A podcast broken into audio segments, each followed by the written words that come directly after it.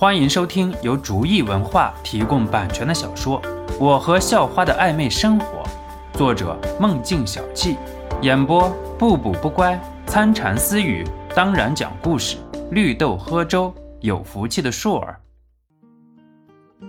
第一百九十二集，有什么麻烦不麻烦的，都是自家兄弟，谈这些见外了。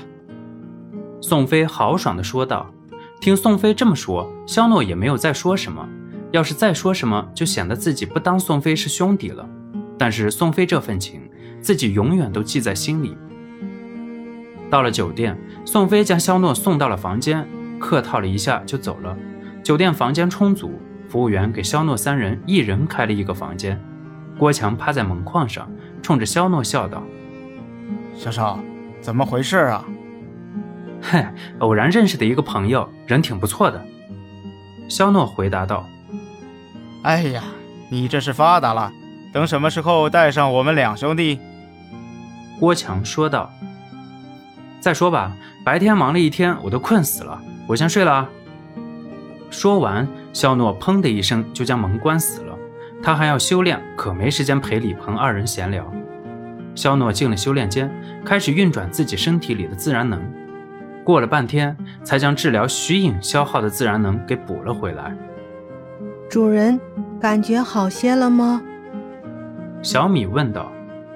之前给徐颖治疗时花的自然能太多，之后又和方老板几个人打了一架，恢复的有些慢了。肖诺苦恼道：“主人，其实为徐颖治疗可以分开的吗？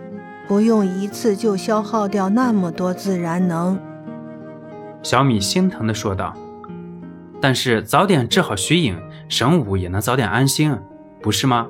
放心吧，小米，我没事儿。”肖诺宽慰道：“主人，电话响了。”小米悠悠飘过来，然后说道：“嗯。”肖诺退出修炼间，拿起电话一看，是张泽天打来的。“哎，是肖少吗？告诉你个好消息。”我们的隐形眼镜研究出来了，我和老崔商量，现在要不要大力推出这个产品，拿不定主意啊，所以来找肖少商量商量。张泽天在电话那头说道。肖诺从他的语气当中也知道他十分兴奋。行，具体的事宜等着我过会儿过去找你们商量一下。肖诺在电话这头说道。肖诺也很兴奋，毕竟这算是他进行的第一步产业。隐形眼镜卖得好，对他以后的发展也是很有好处的。他在酒店里草草地收拾了一下，就赶忙去了张泽天那里。不好意思啊，崔叔、张叔，我来晚了，让你们久等了。有隐形眼镜的成品给我看一下吗？到了约定的地点，肖诺打招呼道：“有有有，我们带来了。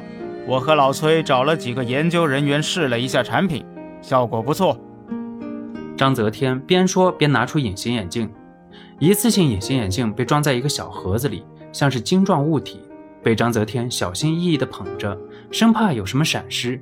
这也不能全怪他，毕竟张泽天和崔明图为了生产这个东西，都动用了全身的身家。如果失败了，后果不堪设想。呃，我和老崔是这么想的，我管生产，而老崔管销售。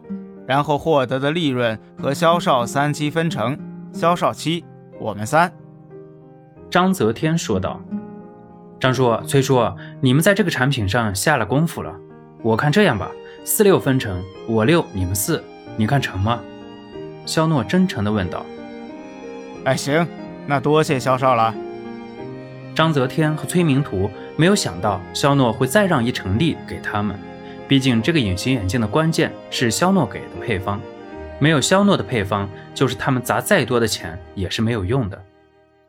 张叔，我想听听你们关于这个产品的推广计划，毕竟有个好的推广才能带动市场的经济效益。